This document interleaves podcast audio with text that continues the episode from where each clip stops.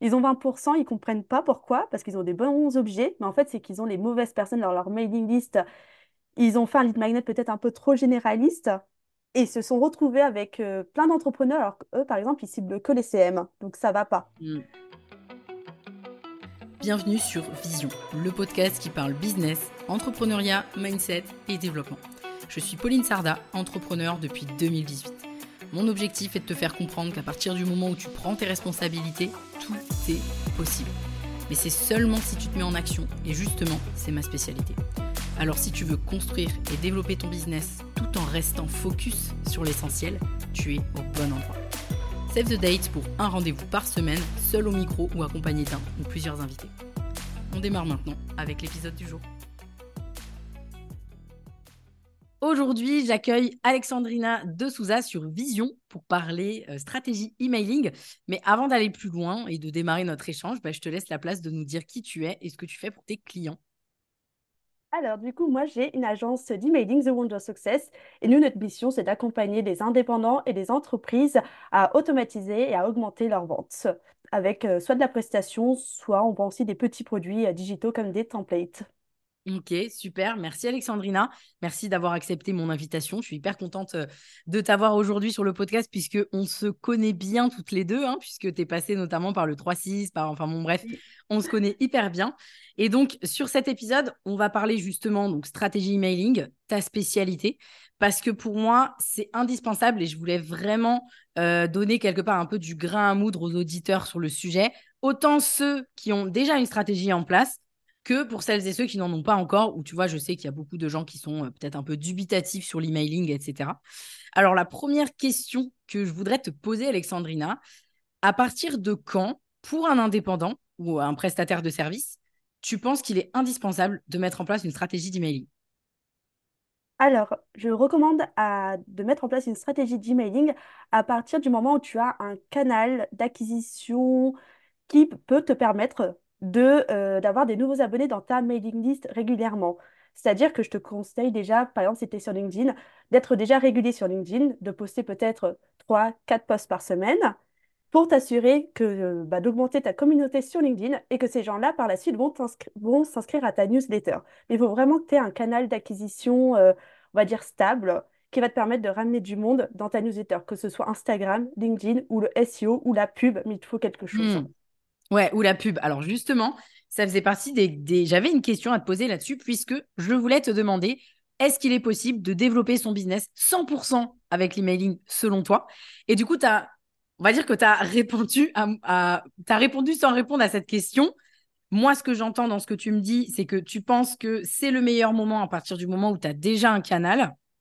Mais en même temps, on a parlé de la pub, la pub qui est effectivement un canal mais qui n'est pas vraiment un réseau social, tu vois. Donc, c'est quoi ton avis? Est-ce que tu penses que c'est possible de, de se développer à 100% avec l'emailing alors, je pense que la pub, pour qu'elle marche bien, il faut quand même, par rapport à ce que mon experte euh, pub me dit, il faut quand même que ton compte Instagram il soit un peu fourni, que tu postes de temps en temps des posts pour que la pub sache qui bien cibler.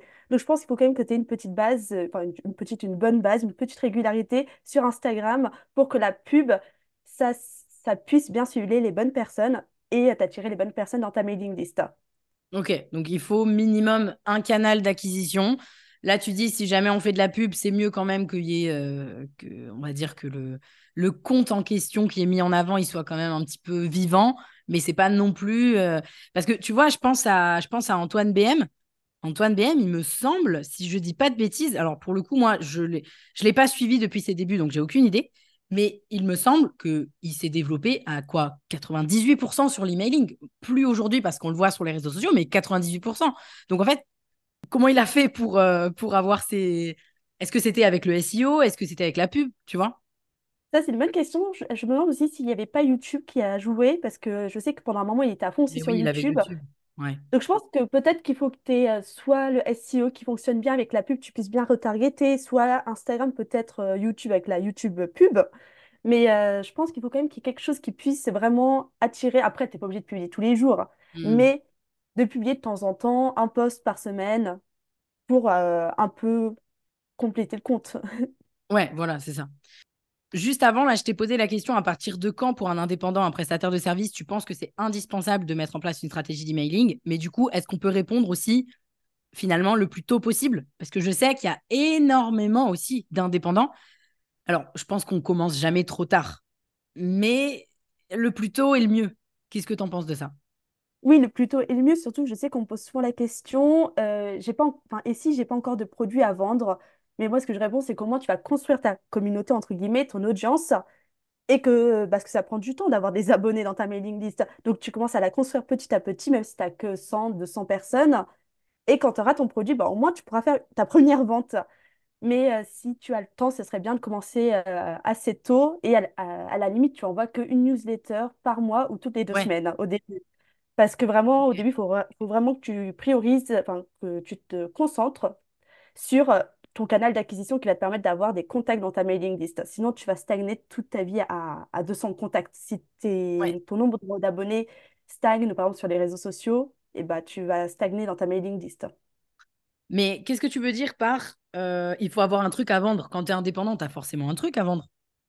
Euh, Il y a des gens qui, visiblement, en tout cas, ils, ils Ok. ne, ils ont pas de trucs à vendre. Ils ont un compte, ils n'ont pas encore fait leur offre. Bah, Je pense que ah oui, ils n'ont pas encore fait leur offre.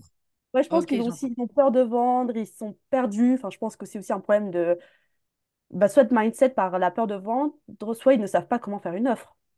Ils se Ok. lancent. euh, Ok, donc tu recommandes aussi, quelque part, d'avoir éventuellement une newsletter si c'est possible, etc. Même quand tu es en phase de création d'offres, éventuellement. Oui, parce que ça te fait euh, augmenter euh, ton nombre euh, de Ton, prospects ton- qualifiés. ton nombre de personnes et de contacts. Ok, ok. Alors c'est marrant parce que moi, je ne recommanderais pas du tout ça, mais en même temps, il faut, c'est normal, il faut toujours des avis différents parce que, enfin, moi, je recommanderais, tu vois, plutôt d'avoir quand même un, mini, euh, un minima une offre, mais ça, en plus, ça peut aller très vite. Enfin, tu vois, euh, nous, on voit avec notre challenge Dynamite 45, en 45 jours, tu as tes clients, tu vois, tu construis ton offre, 45 jours, tu as tes clients. Bon, bah, après, go, let's go, va, va sur la stratégie d'emailing si tu as envie de le faire, enfin, tu vois. Et donc, par quoi faut-il commencer avant de se lancer dans une stratégie d'emailing, selon toi? Alors, avant de te lancer dans une stratégie d'emailing, euh, bah déjà, je te conseille de te concentrer sur comment tu vas acquérir des nouveaux contacts. Donc déjà, de choisir euh, ton canal d'acquisition. Et après, de, bah, te dire bah, comment je vais faire en sorte que ces personnes viennent dans ma, dans ma mailing list? Est-ce que je vais communiquer à fond sur euh, le sujet de ma newsletter en disant lundi, je sors euh, un sujet sur, euh, par exemple, trois astuces pour euh, développer ton business. Est-ce que je vais faire un, un lead magnet, c'est-à-dire que je vais offrir un petit cadeau. C'est clairement l'astuce la plus facile à faire. Si tu veux des abonnés, tu crées des lead magnets et tu parles dessus, tu communiques dessus. Euh, voilà, c'est vraiment réfléchir comment tu vas donner envie aux gens de venir s'inscrire. Parce que les gens, si tu leur dis pas de venir s'inscrire chez toi, ils viendront pas. Du coup, il faut travailler sa ligne éditoriale aussi avant, peut-être pour savoir pourquoi les gens rejoignent. Oui, oui, il faut que tu travailles ta promesse, ta tonalité, Hmm. euh, les sujets que tu veux aborder, les sujets que tu ne veux pas aborder.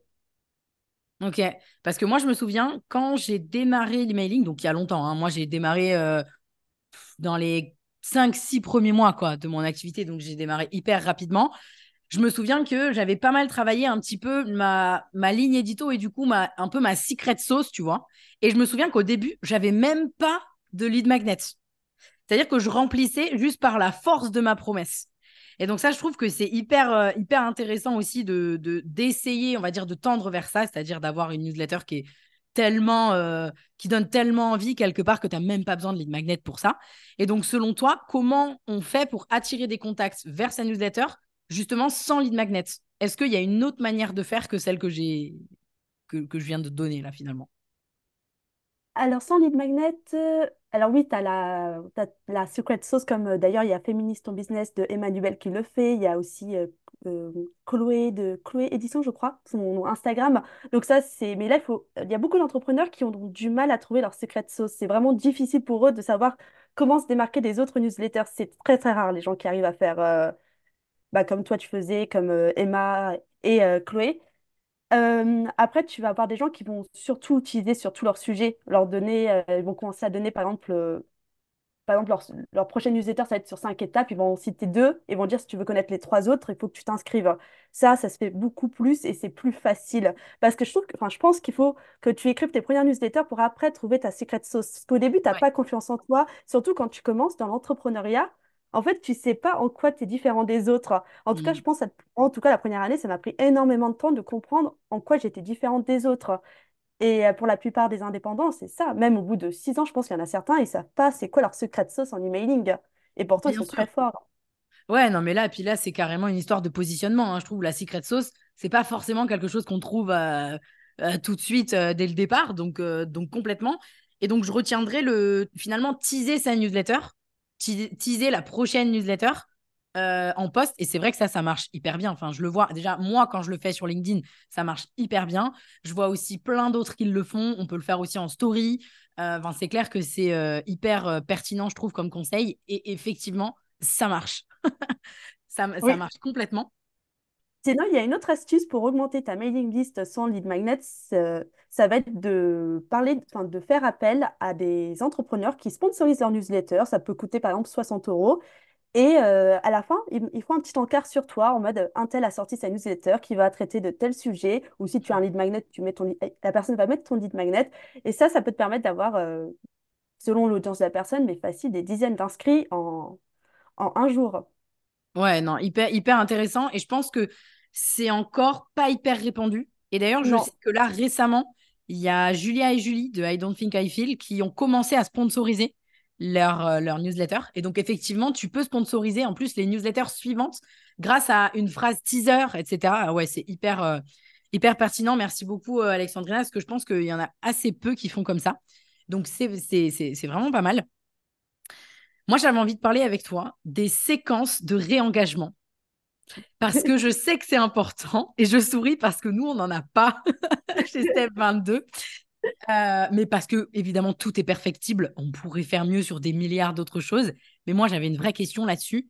Est-ce que ça permet vraiment de regagner, genre, le cœur des contacts, tu vois, quand, quand on fait les séquences de réengagement? Et je te laisse expliquer quand même ce que c'est parce que peut-être qu'il y a des gens qui nous écoutent qui ne savent pas. Alors, la séquence de réengagement, euh, en fait, c'est quand vous avez des abonnés qui ne voient plus vos emails depuis au moins trois quatre mois, bah, on va les considérer comme étant des contacts inactifs. Et du coup, bah, pour, euh, pour leur donner, entre guillemets, envie de, se, de vous relire, on va leur envoyer trois emails pour leur demander est-ce que tu veux rester ou pas abonné à la newsletter. Et en fait, le but de ça, c'est pas que pour leur donner envie de, nous relire, mais c'est aussi pour éviter de, se retrouver avec des mauvaises statistiques. Parce que si tu laisses tes contacts inactifs depuis des, années, tu peux te retrouver facilement avec un 10% taux d'ouverture et, et finir dans les spams. Donc, il y a d'autres objectifs, c'est aussi pour éviter de polluer euh, les boîtes mail inutilement. Et euh, est-ce que, donc, la question que tu avais posée, c'est est-ce que ça permet de vraiment de réengager ces personnes-là? Alors, en fait, euh, moi, j'ai remarqué que euh, certaines personnes, parce que le but, c'est que s'ils ne réagissent pas aux trois emails que tu envoies pour leur demander s'ils veulent ou pas euh, continuer de recevoir leurs, tes emails, tu vas un peu espacer l'envoi de tes newsletters. Et certaines personnes vont moins te voir. Elles vont te voir plus qu'une fois tous les mois ou une fois tous les deux mois. Et donc là, elles vont se dire, elles vont commencer à t'ouvrir en mode, Ah oui, je l'avais oublié, Alexandrina, je vais la relire de temps en temps. Donc, ça permet à des personnes de maintenir le lien quand même. Après, ça va pas te faire des grosses différences entre tes chiffres. hein. Ok, non, mais au moins, au moins tu es honnête. Oui, Ah tu oui. penses que ça permet de faire qu'il y a des gens qui, même s'ils n'ouvrent pas souvent tes emails, le fait que tu leur dises toc toc, je suis encore là, est-ce que tu veux encore recevoir mes emails? Ils vont se dire bah oui, why not, je suis ok pour, je sais pas, lire Pauline, lire Alexandrina une fois par mois, ça me convient, mais pas plus. C'est ça que tu veux dire? Mais il y en a aussi forcément qu'on va perdre dans l'eau, et tant mieux, parce que effectivement, je pense que c'est important de ne pas faire rester les gens pour les faire rester, quoi. Ça sert à rien, on est complètement d'accord. Le but, pour moi, c'est vraiment de d'éliminer toutes les personnes qui ne lisent pas tes emails parce que tu, ça te fausse tes stats. Tu penses que tu as 3000 personnes, mais tu n'as que la moitié qui te lisent depuis moins de trois mois. Donc, euh, Hmm. C'est quoi la bonne fréquence, à ton avis? La fréquence d'envoi? Bon, à mon avis, en vrai, il n'y a pas de réponse toute faite, hein, parce que ça dépend des objectifs, etc. etc. mais la, bo- la, la moyenne, quoi. oui, là, il n'y a pas de, de, de réponse parfaite, mais généralement, une fois toutes les semaines ou une fois toutes les deux semaines, c'est très bien. une fois tous les mois, c'est vrai que ça commence à faire pas beaucoup parce que euh, Hmm. c'est dur de, de créer du lien avec la personne. Mais déjà une fois toutes les deux semaines, c'est très bien. Et en termes d'organisation, parce que je sais que c'est une question que beaucoup d'entrepreneurs se posent, est-ce que tu penses qu'il faut avoir un calendrier éditorial comme sur les réseaux sociaux pour pouvoir s'organiser et être sûr et certain d'être régulier dans, sa strate alors, ça dépend des personnes. Il y a des personnes qui marchent beaucoup au feeling, genre elles adorent euh, la semaine même. J'ai des, des coachés qui me disaient, euh, je me pose le mardi pour écrire le mercredi, et, enfin, pour l'envoyer le mercredi, et c'est très bien parce qu'ils ont envie de parler de quelque chose d'actualité. Mhm. Par contre, il y a des personnes qui n'arrivent pas à faire ça, et je pense que 70% des entrepreneurs n'arrivent pas à se dire tous les mardis, je me pose pour écrire ma newsletter qui s'envoie le mercredi. Et du coup, pour être sûr d'envoyer ta newsletter, c'est mieux de te faire un petit calendrier éditorial, au moins tu es sûr. Ouais, et surtout qu'on est, on est bien d'accord que la régularité, c'est hyper important. Il vaut mieux Oui, faire une fois par mois, mais une fois par mois tout le temps, que, euh, je sais pas moi, euh, cinq fois d'un coup, et puis ensuite plus rien. oui, là, ça sert à rien, tu auras perdu du temps inutilement. On est d'accord. Euh, c'est quoi les bonnes pratiques pour toi pour qu'un email il soit ouvert? Alors, euh, déjà, il faut que tu t'assures d'avoir les bonnes personnes dans ta mailing list, mine de rien, parce qu'il y a des gens qui, euh, ils ont 20%, ils comprennent pas pourquoi, parce qu'ils ont des bons objets, mais en fait, c'est qu'ils ont les mauvaises personnes dans leur mailing list. Ils ont fait un lead magnet peut-être un peu trop généraliste, et ils se sont retrouvés avec euh, plein d'entrepreneurs, alors qu'eux, par exemple, ils ciblent que les CM, donc ça va pas. Hmm. Donc déjà, il faut avoir une, une mailing list qualifiée. Ensuite, il faut que ton objet soit quand même euh, Enfin, il respecte des petites, on va dire, des petites techniques euh, de copywriting déjà qui soient euh, plus courts, de, enfin, moins de 55 caractères, pour qu'ils soient aussi euh, visibles sur mobile. Après, si tu peux être, euh, enfin, tu as des petites astuces, genre si tu es drôle, bah, tu vas attirer l'attention, donc les gens, ils vont, ils vont cliquer. Si tu es clivant, ça aussi. euh, Alors là, là, ça va être un... Moi, j'ai pas aimé cet objet, mais la cible de cet entrepreneur adore. Une fois, j'ai reçu un objet qui s'appelait Ouvre ou je te défonce. Ok, Voilà. waouh, ouais, Et ce mec-là, je sais qu'il a des superbes stats. Il a des taux d'ouverture de 70% parce que sa cible, euh, c'est des mecs et ils adorent ce genre d'objet. Ouais, en gros, sa cible est friande de, de ces objets-là, effectivement. Donc, il faut qu'elle soit qualifiée, c'est ce que tu dis, pour que déjà favoriser le taux d'ouverture. Je voulais parler un petit peu des KPI notamment. Je pense que je vais pouvoir les poser un petit peu dans toutes les questions parce qu'il y a des KPI pour tout. Mais c'est quoi, selon toi, un bon taux d'ouverture? À partir de Alors, ça, combien? ça va dépendre de la taille de ta mailing list, mais 40%, on est dans du très bien. Ok, 40%, on est dans du très bien. Oui. Et on va dire Après, à que savoir que ceux qui ont moins de 200 personnes, ils vont oui. forcément avoir 40%. Donc euh, là, on va plutôt être dans du 50%, 60%. Mais euh, 40% pour tout le monde, c'est très bien. Et après, l'objectif des emails, c'est pas seulement qu'ils soient ouverts, on est d'accord, c'est qu'ils soient lus et qu'on a et qu'ils aillent jusqu'au bout, que pourquoi pas ils cliquent, qu'ils aillent plus loin, etc.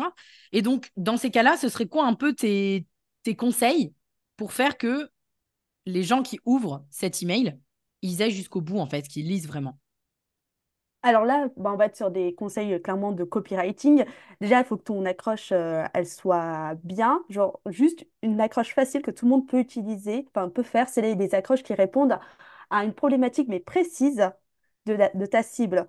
Par exemple, ça va pas juste être une accroche qui va dire tu veux développer ton business. Ça, tout le monde veut développer ton- son business. Il faut être un peu plus précis. Est-ce que pour ta cible, développer son business, ça veut dire euh, je veux, euh, est-ce que, par exemple, cinq conseils pour quitter ton boulot de salarié et vivre enfin de ton activité d'indépendant? Là, on est un peu plus précis. Est-ce que Ouais. développer ton business, ça veut dire euh, gagner 5000 euros par mois ou vendre des petits produits?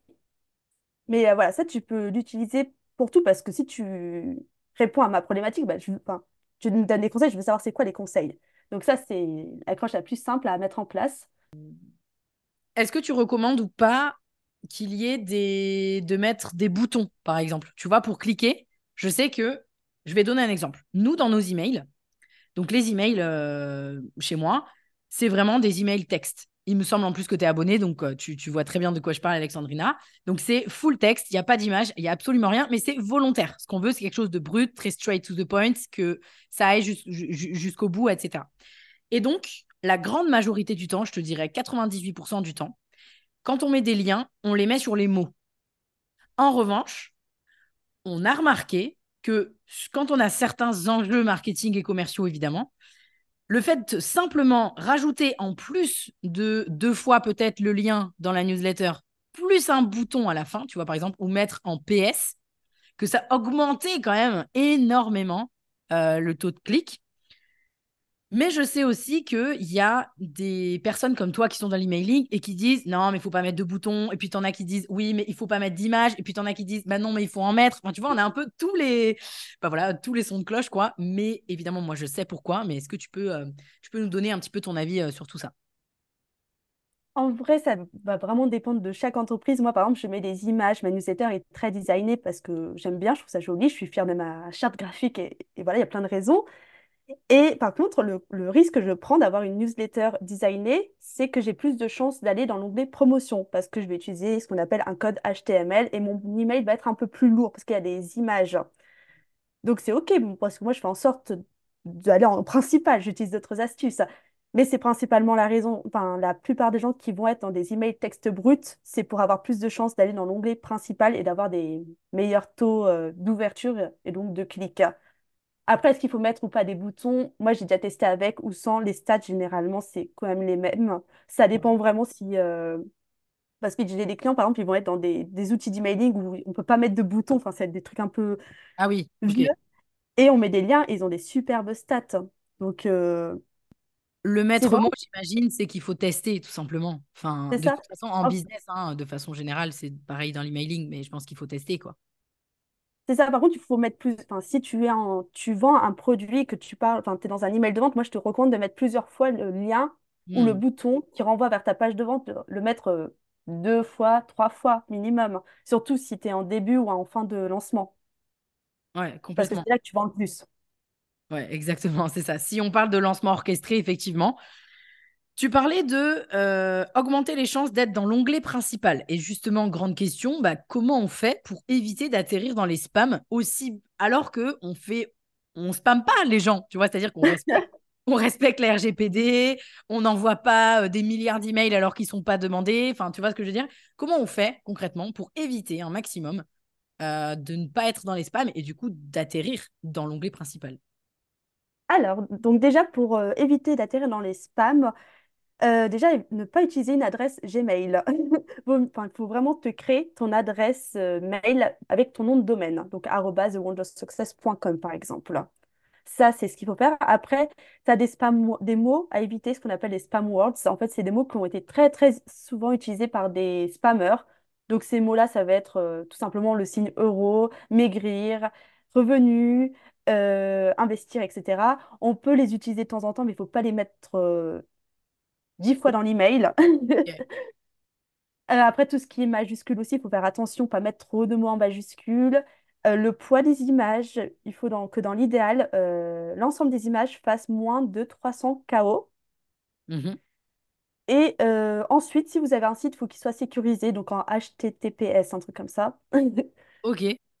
Et puis tout simplement ne pas... euh, alors si vous faites de la prospection froide, il faut faire attention parce que euh, si vous, par exemple, si j'envoie des emails de prospection froide avec alexandrina.thewondersuccess.com, qui est aussi mon adresse avec laquelle j'envoie mes newsletters, et qu'il y a des gens qui me, qui me signalent sur. Gmail, bah, je vais perdre des points. Donc je vais y avoir plus de chances d'aller dans l'onglet euh, promotion et surtout dans l'onglet spam. Et Ok. généralement, les conseils que je vous ai donnés, ce sont euh, aussi les mêmes conseils qu'on utilise pour éviter d'aller dans l'onglet promotion. Oui, c'est ça. Ouais, quand je disais spam, c'est spam, promotion.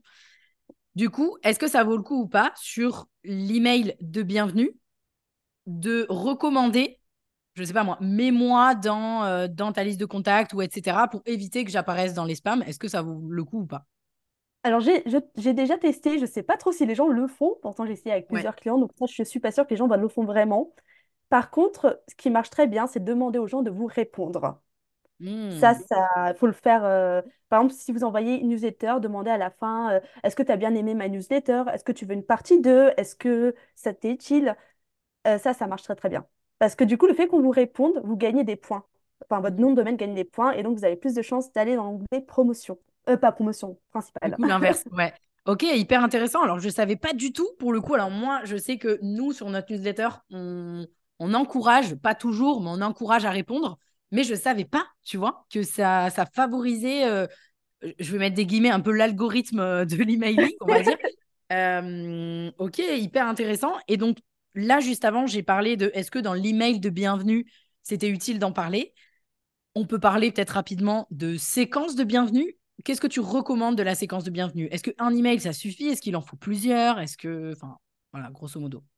Alors, le but de la séquence de bienvenue, c'est que on, on apprenne à te connaître, qu'on sache ce que tu fais, qu'on connaisse ton univers et qu'on ait confiance en toi, en ton expertise. Donc, un email, tu vois, c'est court pour, euh, pour atteindre tous ces objectifs.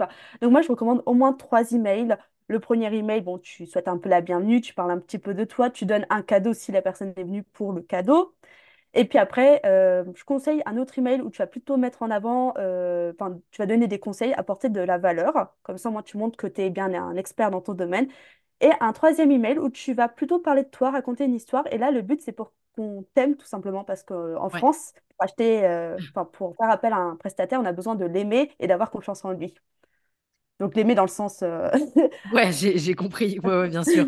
Bah, de toute façon, la confiance, tu dis en France, mais je pense que la confiance, c'est de toute façon un paramètre indispensable pour vendre, que ce soit en France ou ailleurs. Mais effectivement, mais effectivement, je suis d'accord avec toi. En France, tu veux dire qu'il y a quand même euh, peut-être une méfiance un peu plus élevée qui fait que la confiance, elle doit être euh, mise en avant. Enfin, j'imagine que c'est pour ça que, que tu l'as dit. Oui. Entre les emails, de, on a parlé, ok, bon, bah, deux à trois emails sur la séquence de bienvenue, c'est top. Mais combien de jours tu mets entre les deux? Est-ce, Entre chaque email Est-ce que tu mets un jour? Est-ce que tu mets plusieurs jours? Est-ce que, enfin, tu vois? Alors moi, je recommande entre un et trois jours. Entre chaque email? Oui. Oui, parce que je sais qu'il y a des gens qui ont peur de se dire, ouais, si j'envoie un email par jour, je vais avoir des mauvaises stats, alors que pas du tout. Enfin, moi, j'ai des 70% dans ma séquence de bienvenue et elle fait largement plus que trois emails sur le coup, parce que c'est trois emails, mais ça peut être plus. Ok. En fait, les gens, ils vont, enfin, si ce que vous racontez dans votre newsletter, c'est intéressant, bah, les gens, ils vont, ils vont l'ouvrir. Et à l'époque, il faut pas oublier qu'Antoine BM, il envoyait même une newsletter par jour. Et Oui. il y en a plein qui font ça, il n'y a pas que lui. hein. Après, je pense que ah, c'est aussi une, histoire de transparence. Si au début, quand les gens s'inscrivent, tu dis clairement c'est un email par jour, bah, la personne, est au courant, quoi. C'est plus quand elle n'est pas au courant, où là, ça peut être potentiellement euh, vu comme de l'abus, et ce que, ce que je peux complètement, euh, complètement comprendre. C'est quoi les, les KPI vraiment importants à suivre, selon toi? Là, on a parlé du taux d'ouverture, mais c'est quoi les plus importants et peut-être ceux que euh, les indépendants ne regardent pas assez et qui pourraient être... Alors, le plus important, clairement, c'est le taux de conversion. Alors, euh, dans certains outils d'emailing, on peut l'avoir euh, si vous vendez des produits euh, digitaux. Après, c'est vrai que quand c'est des rendez-vous, faut le calculer à la main, mais c'est pas difficile. Il suffit de voir qui a pris rendez-vous, est-ce que cette personne a cliqué dans un email? Donc, il faut le calculer manuellement. Ça, c'est très, très important parce que bah, si vous faites un lancement et que vous avez pas de vente, bah, il faut remettre, enfin, il faut se poser des questions. Et en deuxième KPI, qui est- que je regarde tout le temps, ça va être le taux de clic. Et lui, je recommande, généralement, on est sur une moyenne de 2,5. En- Enfin, un très bon de clic, un très bon taux de clic, c'est 2,5%. Ok. Donc, en gros, taux d'ouverture, taux de clic, taux de conversion. C'est le plus Voilà. important. Je dis taux Oui. d'ouverture parce que je suis d'accord, euh, le taux d'ouverture, ça ne veut pas dire que les gens lisent les emails, mais je pense que c'est quand même important à regarder. Qu'est-ce que tu en penses? Oui, parce qu'en fait, quand tu as un mauvais taux d'ouverture, ça veut dire, enfin, ça peut être synonyme d'un problème de spam. Et aussi, si tu Ah. as donc soit un problème de spam, soit un problème aussi de liste pas du tout qualifiée.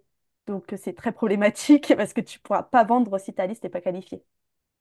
Et du coup, qu'est-ce que tu recommanderais à si on a voilà un indépendant là qui nous écoute, une indépendante, qui se retrouve avec euh, là, tu as parlé du taux d'ouverture, donc je vais pas prendre cet exemple-là, qui a euh, vraiment dès qu'elle met un je vais y arriver, un lien dans son mail, il y a vraiment genre euh, trois personnes qui cliquent quoi. Enfin, euh, c'est 0,2% de la liste.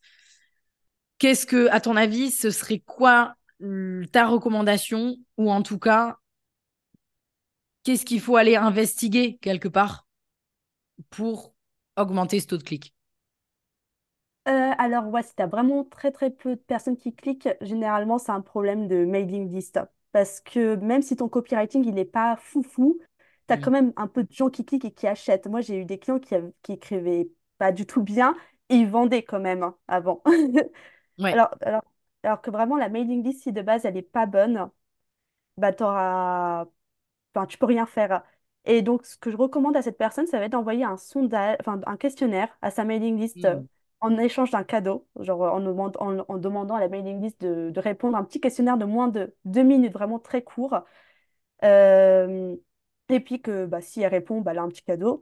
Comme ça, il- ça augmente le taux de réponse avec une relance. Et là, ça va permettre à la personne de savoir qui est un peu dans la mailing list, demander un petit peu des infos. Moi, je demande généralement c'est quoi ton CA, c'est quoi euh, ta problématique, t'en es où dans l'emailing? Enfin, c'est des questions comme ça. Ok, non, mais hyper intéressant parce que je pense que il n'y a pas beaucoup de gens, à mon avis, qui font ça, qui envoient, tu Non. vois, un formulaire. Je le vois assez peu.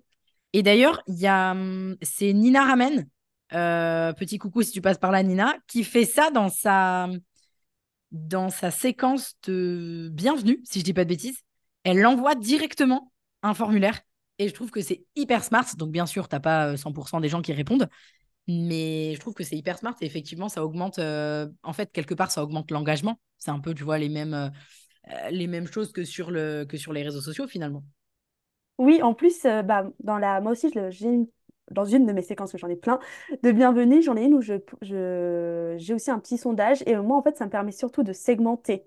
Hmm. C'est-à-dire, euh, par la suite, d'envoyer les bons messages aux bonnes personnes. Mais ça, c'est, vous le faites euh, après, vous le faites pas au début. Ouais, Non, c'est ça. Vous le faites pas au début. Au début, vous embêtez pas avec la, la segmentation, vous essayez juste de cibler un profil type de client, euh, enfin un client idéal assez précis et euh, avoir plein de clones entre guillemets. Genre, euh, par exemple, euh, si vous ciblez des CM, bah, essayez de cibler euh, que des CM débutants. Comme ça, au moins, vous n'avez pas besoin de, de segmenter au début.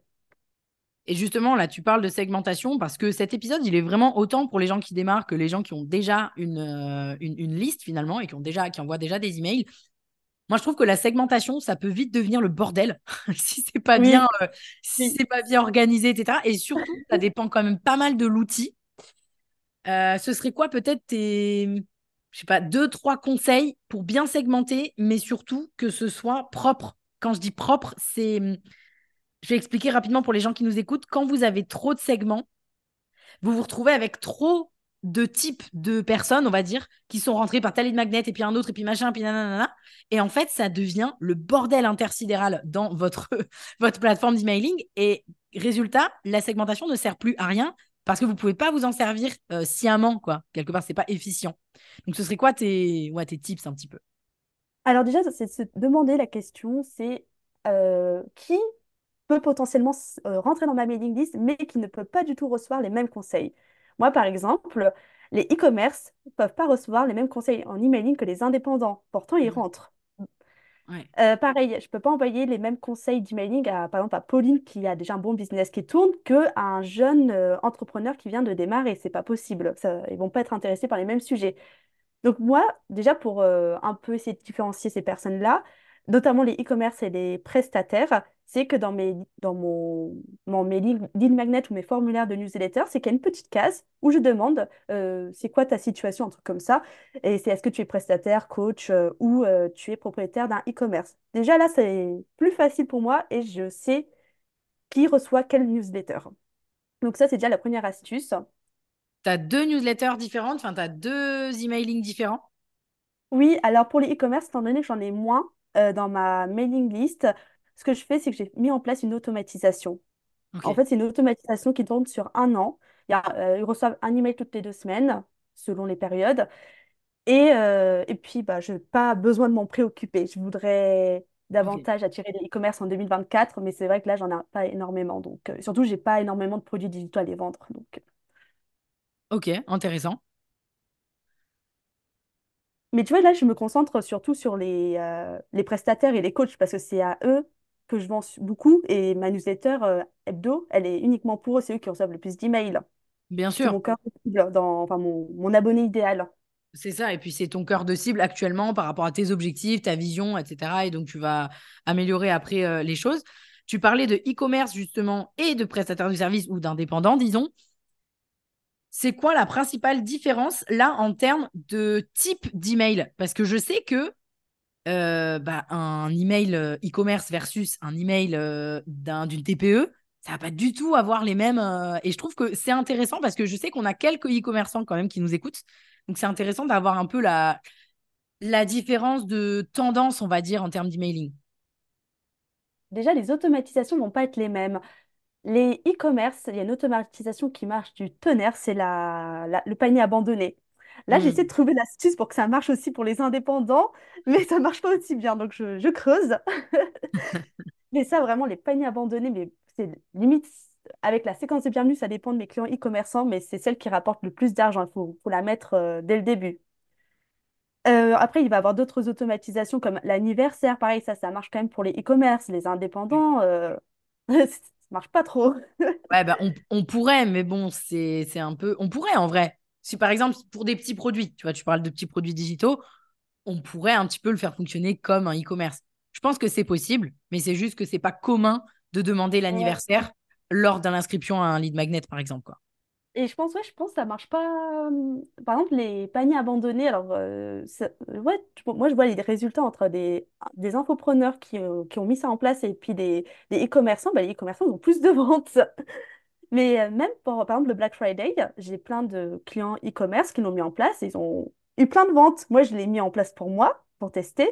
Mhm. Et euh, j'ai eu autant de ventes qu'une opération marketing, euh, enfin un petit peu moins même qu'une opération marketing que je fais euh, habituellement. Donc, euh, on n'a pas les, mêmes tendances. Je pense que pareil pour euh, tout ce qui est Noël, euh, période un peu voilà, qui fonctionne, bah, ça va beaucoup mieux fonctionner pour les e-commerce. Et du coup, c'est là qu'il faut envoyer un maximum d'emails. Clairement, il faut limite en envoyer un par jour dans ces périodes-là parce qu'ils vont voir la, la différence. Est-ce que en termes de forme et de format, tu as déjà vu des e-commerçants qui utilisent les, hum, on va dire, les règles des, des TPE, tu vois, par exemple, beaucoup plus de texte que d'images, avec en, en mode, euh, j'imagine, hein, moi j'ai un peu le cliché, tu vois, du, du, de l'email euh, e-commerce avec, euh, en gros, moins 70%. Enfin, tu vois, j'ai vraiment le truc en tête. Est-ce que tu as déjà vu, ou peut-être déjà accompagné des, e-commerce qui fonctionnent moins comme ça, qui utilisent moins les codes de l'e-commerce, en fait, finalement? Oui, alors j'ai eu des clients e-commerce qui, qui, avaient, bah, qui avaient bossé déjà le texte avec un copywriter. Donc c'était vraiment un énorme euh, texte, euh, dit, enfin, de, de texte pour vendre le produit. Et ce qu'on a fait, c'est qu'on a fait un A/B test. On a fait un email designé et Mhm. un email euh, full texte. Alors à chaque fois, c'est vrai que l'email designé a plus fonctionné, mais j'ai pas non plus un échantillon de, de 100 tests. Donc je pense qu'il faudrait le faire avec plus. euh, de personnes, mais je sais qu'il y a des copywriters qui poussent un peu vers, euh, ce type de, de pratique. Ok. Mais je recommande de tester les, enfin vraiment si, t'es- si vous êtes e-commerçant, de tester les deux et voir si lequel euh, vend le plus, tout simplement. Ouais, voilà. Merci de parler d'A/B testing parce que je trouve que on en entend parler et à la fois, je trouve qu'il y a trop peu d'entrepreneurs qui utilisent l'A/B test. Nous, je sais que sur le 3.6, régulièrement, on nous pose la question, tu sais, hein, tu étais avec nous hein, sur euh, notamment les codev, en mode, mais est-ce que j'envoie ça? Est-ce que je fais ci? Est-ce que je fais ça? Ben, la meilleure réponse que tu puisses avoir, c'est de faire un test, d'essayer, par exemple, si on parle de message, ça, ça marche pour le message de prospection, ça marche pour un site internet, ça marche pour euh, des, des, plein d'autres choses, pas que pour les emails, de tester une version et en tester une autre. Et tu vois comment ça répond, en fait. Donc, euh, merci de le préciser parce que c'est hyper important et j'en profite du coup pour rebondir là-dessus. Quand on est entrepreneur, l'objectif, et ça fait vraiment partie du jeu, c'est d'essayer, de réitérer, d'optimiser. Et donc, c'est normal que des fois, ça marche pas. c'est oui, normal, en fait. oui, en fait, les gens en emailing, ils pensent que la bêtise, c'est juste l'objet, mais c'est pas l'objet qui va faire une grosse différence entre les ventes. Il va juste faire une petite différence sur l'ouverture et c'est bien de tester les objets, mais il faut faut surtout tester les formats. Par exemple, tester un email très long et un email très court, un email avec, euh, je parle pour les e-commerçants, mais un email avec juste un bloc, un email avec plusieurs blocs, voir s'il y a une différence. C'est ça qu'il faut tester, c'est ça qui est intéressant. Et Bah, pour les, les infopreneurs, c'est pareil. Tester le long vs le court. Moi, j'ai plein de gens qui me disent, ouais, mais les newsletters, on- enfin, ça a l'air long.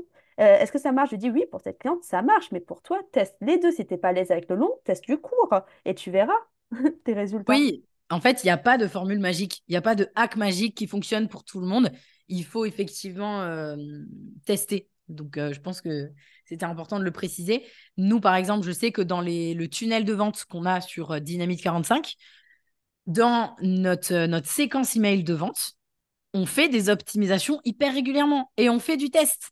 On change les objets, on change des mots, on change des, des blocs, on change des, etc. Et c'est de fil en aiguille comme ça qu'on s'améliore.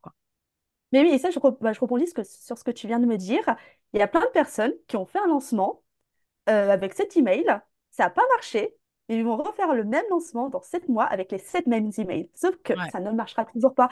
Et ça, c'est un gros problème. Les gens, ils, ils voient que leurs emails n'ont pas fait de vente depuis un an, mais ils vont pas changer. En fait, si vous voyez que votre séquence de bienvenue ne vend pas alors que votre objectif c'était de vendre, par exemple, un petit produit, bah, c'est qu'il y a un problème, il faut la changer.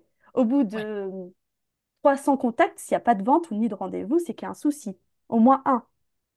Surtout si c'est un petit produit euh, à 50 euros, euh, là, euh, au moins une vente. Après, encore faut-il, je rebondis sur ce que tu viens de dire, encore faut-il suivre ses KPI et être en mesure de savoir quel email a fonctionné versus lequel n'a pas fonctionné. Parce que ça aussi. Et donc, on ne dit pas ça pour vous engueuler. hein. Non, je précise quand même. on ne dit pas ça pour vous engueuler, c'est vraiment pour votre bien. C'est hyper important de suivre ces chiffres, de suivre les chiffres stratégiques pour être en mesure de savoir ce qui a marché, ce qui n'a pas marché. Et je sais, par exemple, exemple typique de nous, ce qu'on fait lors des lancements sur le 3.6, puisque sur le 3.6, on est en, mode lancement, ça nous arrive hyper régulièrement de réutiliser uniquement à des moments clés certains emails au moment du lancement. Tu vois, typiquement, ça nous arrive d'ajouter en plein milieu du lancement un email, par exemple. Eh bien, qu'est-ce qu'on va faire? On va aller regarder nos stats et on va aller prendre le meilleur, celui qui a le mieux marché sur, euh, la session de lancement précédente. Et à chaque fois, ça loupe pas. À chaque fois, on a des super résultats parce qu'on est en mesure de savoir lequel a fonctionné. Ouais, et il faut pas hésiter à, à recycler ce qui a fonctionné parce que j'ai plein de personnes qui osent Ça. pas recycler des anciennes newsletters ou des anciens emails de vente, alors que moi, j'ai des clients qui font des lancements à 50 000 euros de, de CA Hmm. et on recycle euh, quatre emails sur les 8 qu'on va envoyer. Si c'est pas plus, ça dépend. Ouais, non, mais complètement. On va recycler les meilleurs. Et pourtant, par, par exemple, la fille, à la- enfin, ma cliente à laquelle je pense, elle lance tous les mois, elle réouvre son programme tous les mois et on recycle certains emails et ça pose pas de problème, elle continue à vendre, à avoir des rendez-vous. euh, Bien Donc, sûr, euh, mais je suis pas étonnée du tout. Hmm. Les gens, en fait, ils oublient. Non, et Ils puis consomment surtout, contenu. euh.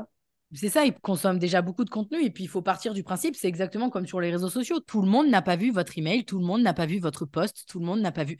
Donc, effectivement, recyclage, euh, nous, l'exemple que je donnais, on reprend pas tout mot pour mot, mais on va reprendre la globalité, on va changer quelques mots, quelques phrases parce que ça s'adapte mieux à, à cette période de l'année, à ce lancement-là, etc. Mais on va reprendre quand même, tu vois, une grande partie parce qu'on sait qu'il a fonctionné et on sait qu'il va refonctionner. Donc, euh, suivez vos KPI. Je suis chiante avec ça, mais suivez vos KPI. Ok, bah écoute Alexandrina, merci beaucoup. Je pense qu'on a fait un grand tour. Il y aurait plein d'autres sujets qu'on pourrait aborder sur l'emailing de manière beaucoup plus précise, euh, etc., etc. Mais je pense qu'on est déjà pas mal. Du coup, ma dernière question pour euh, finir. Pourquoi tu recommandes expressément l'emailing? Évidemment, je sais que tu n'es pas neutre parce que c'est ton métier, mais c'est quoi un peu les raisons clés que tu donnerais à quelqu'un qui nous écoute et qui clairement hésite? Se dire, OK, est-ce que je vais me lancer dans l'emailing ou est-ce que je vais continuer l'emailing? Alors, la, la raison, c'est que c'est l'un des canaux de communication les plus héroïstes. Pour un euro de dépensé, généralement, on en récupère 40 euros. Et la raison, elle est simple, c'est que, en fait, sur les réseaux sociaux, quand on parle de notre offre, notre post, généralement, il n'a pas beaucoup de visibilité, contrairement au post branding où on parle de nous avec un selfie.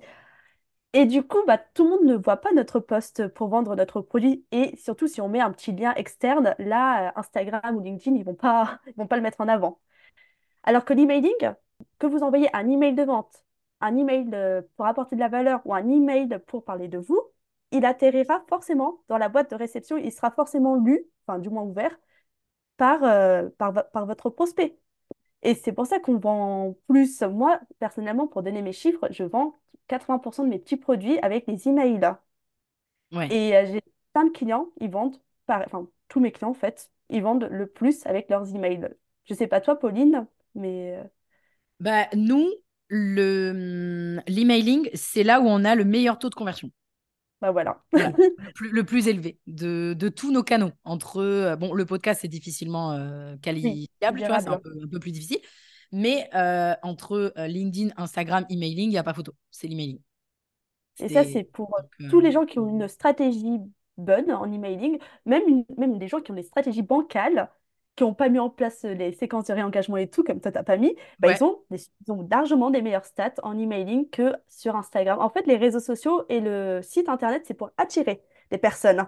Ouais. Et ces personnes-là, on les convertit avec l'emailing.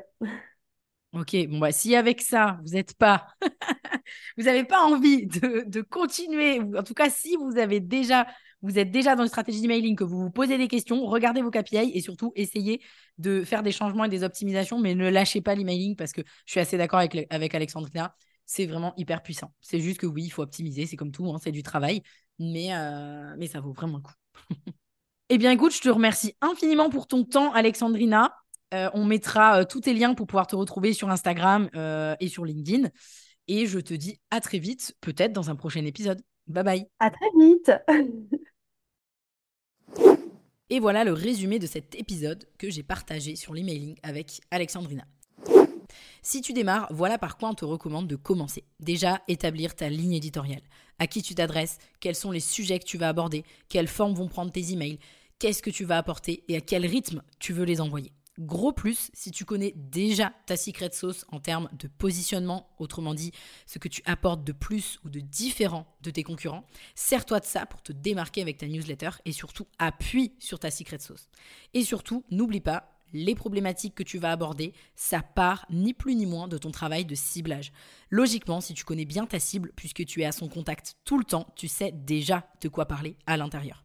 Et si tu démarres, je ne peux que te recommander de d'abord établir ton offre, ta cible et ton positionnement avant de te poser cet exercice de ligne éditoriale. Si tu le souhaites, on a un challenge Dynamite 45 qui te permet de construire ton offre et de trouver des clients en 45 jours. Je t'invite largement à faire ça avant et surtout à te rendre sur la page paulinesarda.fr slash dynamite-45. Pense à l'acquisition. Si tu ne sais pas comment nourrir ta liste email et avoir des inscrits, il est urgent de te poser la question Parmi les quelques idées dont on a parlé, tu vas avoir créer un lead magnet, autrement dit une ressource que tu offres contre un email. Attention à bien qualifier le sujet pour ne pas te retrouver avec des touristes dans ta liste, sinon bah, ça sert à rien. Tu peux aussi créer des contenus sur les réseaux sociaux quelques jours avant ou la veille de ton prochain email en teasant son contenu et en invitant à s'inscrire. Et tu peux te dire ça, ok, je vais, je vais me poser un objectif par exemple en l'intégrant dans ma stratégie éditoriale Instagram, LinkedIn toutes les semaines. Tu peux aussi faire de la publicité si tu as déjà un lead magnet en place ou par exemple payer une entreprise ou un créateur de contenu qui sponsorise sa newsletter et surtout qui a dans sa cible tes potentiels clients pour mettre en avant un lead magnet par exemple et ainsi gagner beaucoup d'abonnés à ta liste d'un seul coup. Les plus pour pouvoir optimiser ton engagement. Mettre en place une séquence de bienvenue. En réalité, je dis que ce sont des plus, mais c'est carrément un indispensable.